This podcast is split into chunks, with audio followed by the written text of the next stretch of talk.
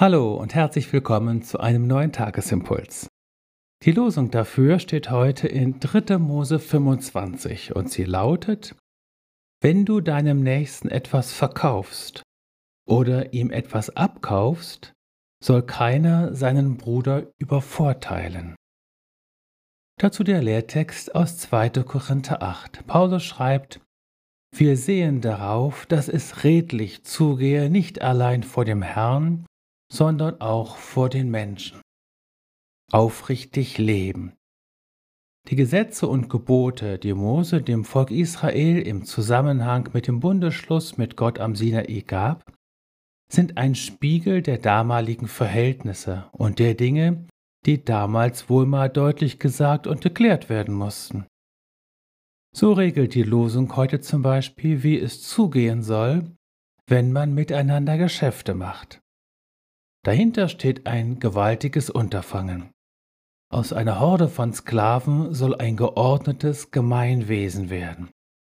Aus einer sklavischen Gesinnung, die nur auf den eigenen Vorteil bedacht ist, weil man in dieser Welt ja nichts geschenkt kriegt, soll eine Gesinnung der gegenseitigen Wertschätzung und Verantwortung in Freiheit werden. Wir können auch sagen, es ging damals in Israel darum, beziehungsfähig zu werden und verlässliche Beziehungen aufzubauen. Wenn man durch diese Brille die umfangreichen Gesetze liest, die Mose dem Volk vorlegt, erscheinen sie oft überraschend zeitlos und modern. Denn auch unser innerer geistlicher Weg ist immer ein Weg aus dem knechtischen Geist in die herrliche Freiheit der Kinder Gottes. Und das schließt das Leben in verlässlichen Beziehungen mit ein. Verlässliche Beziehung, das heißt dann eben auch, dass ich den Nächsten nicht nur als jemanden betrachte, der mir einen Vorteil verschaffen könnte und von dem ich etwas habe, sondern als meinen Bruder und meine Schwester, an deren Wohl mir mindestens so viel liegt wie an dem meinigen. Dazu gehört auch, dass ich den guten Ruf schütze, meinen eigenen und den meines Nächsten. Das meint nämlich der Apostel Paulus, wenn er im heutigen Lehrtext von der Redlichkeit spricht. Schon in den zehn Geboten wird der gute Ruf meines Nächsten besonders unter Schutz gestellt.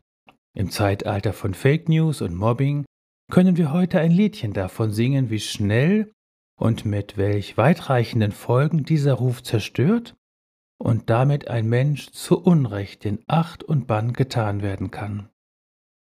Darum sollten wir die üble Nachrede in allen unseren Beziehungen meiden wie die Pest.